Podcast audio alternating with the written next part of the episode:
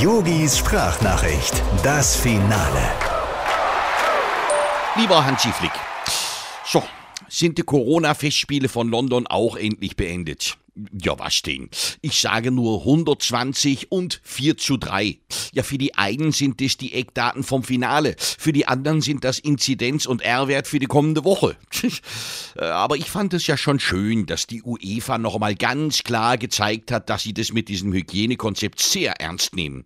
Naja, bei 60.000 Fans im Stadion, dann den 100 Tänzern auf dem Rasen bei der Show vorm Anpfiff konsequent Masken aufzusetzen, das macht einfach nur Sinn. Die haben's drauf. ja, aber ansonsten war es ein klasse Spiel, ja. Also, wenn man jetzt nicht gerade Engländer ist. ich weiß gar nicht, haben sie den Southgate schon im Tower eingesperrt?